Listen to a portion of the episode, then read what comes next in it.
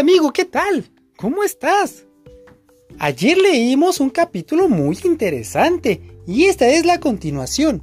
¿Te parece si comenzamos? Es el libro de Hechos capítulo 27. Uy, ya casi se acaba este libro. Comencemos pues. Pablo es llevado a Roma.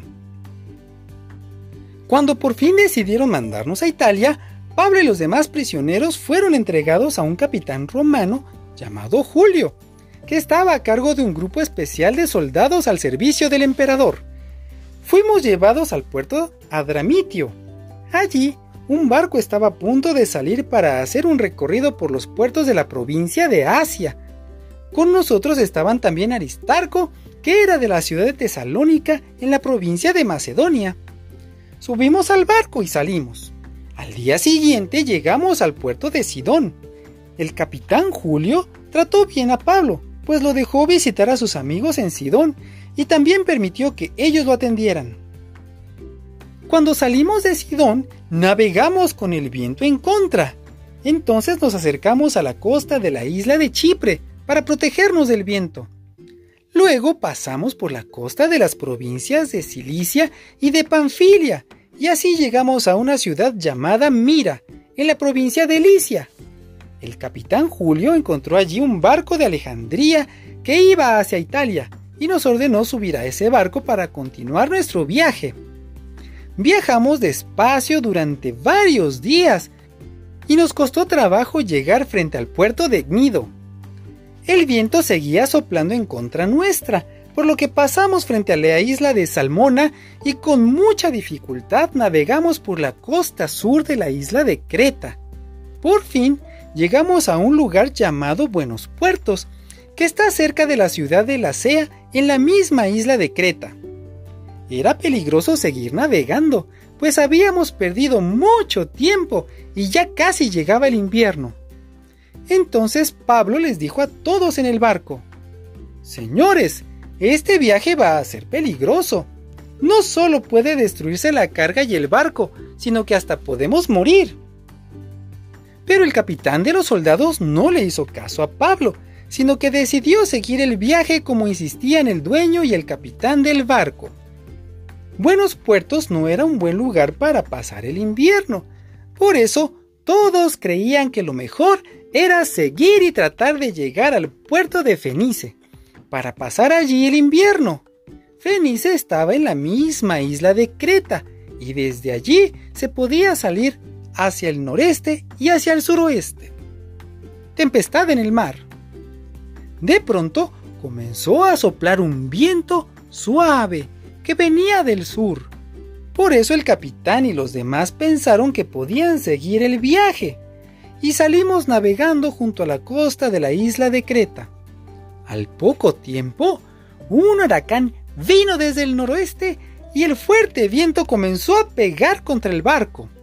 No podíamos navegar contra el viento, así que tuvimos que dejarnos llevar por él. Pasamos frente a la costa sur de una isla pequeña, llamada Cauda, la cual nos protegió del viento. Allí pudimos subir el bote salvavidas aunque con mucha dificultad. Después los marineros usaron cuerdas y con ellas trataron de sujetar el casco del barco para que no se rompiera. Todos tenían miedo de que el barco quedara atrapado en los depósitos de arena llamados Sirte. Bajaron las velas y dejaron que el viento nos llevara donde quisiera. Al día siguiente, la tempestad empeoró, por lo que todos comenzaron a echar al mar la carga del barco.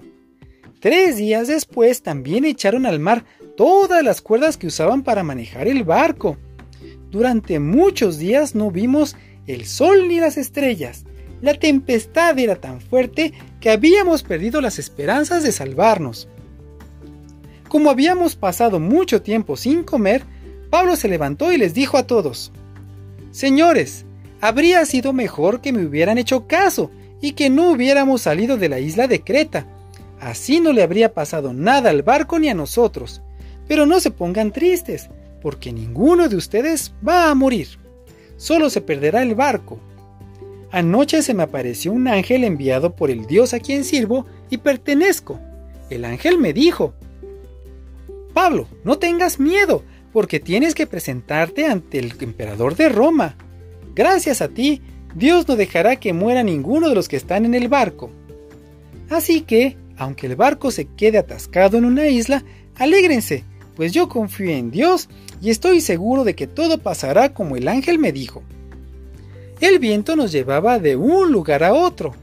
Una noche, como a las 12, después de viajar dos semanas por el mar Adriático, los marineros vieron que estábamos cerca de tierra firme. Midieron y se dieron cuenta de que el agua tenía 36 metros de profundidad. Más adelante volvieron a medir y estaba a 27 metros. Esto asustó a los marineros, pues quería decir que el barco podía chocar contra las rocas.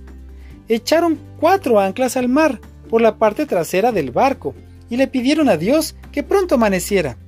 Pero aún así, los marineros querían escapar del barco.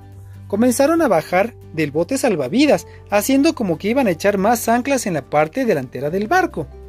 Pablo se dio cuenta de sus planes y le dijo al capitán y a los soldados, Si esos marineros se van, ustedes no podrán salvarse.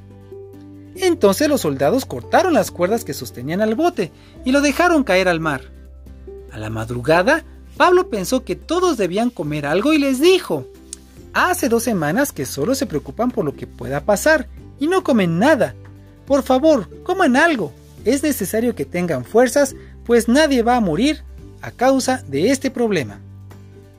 Luego Pablo tomó un pan y oró delante de todos, dando gracias a Dios, partió el pan y empezó a comer. Todos se animaron y también comieron. En el barco había 276 personas, y todos comimos lo que quisimos.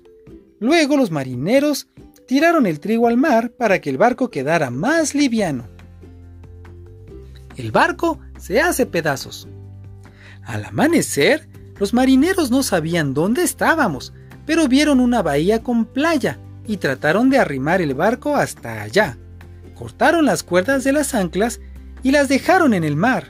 También aflojaron los remos que guiaban el barco y levantaron la vela delantera. El viento empujó el barco y éste comenzó a moverse hacia la playa, pero poco después quedó atrapado en un montón de arena. La parte delantera no se podía mover, pues quedó enterrada en la arena, y las olas comenzaron a golpear con tanta fuerza la parte trasera que la despedazaron toda. Los soldados querían matar a los prisioneros para que no se escaparan nadando, pero el capitán no los dejó porque quería salvar a Pablo. Ordenó que todos los que supieran nadar se tiraran al agua y llegaran a la playa, y que los que no supieran se agarraran de tablas o pedazos de barco. Todos llegaron a la playa sanos y salvos. Fin del capítulo 27. Mañana terminamos el libro de Hechos. Nos vemos mañana, amigo. Bye.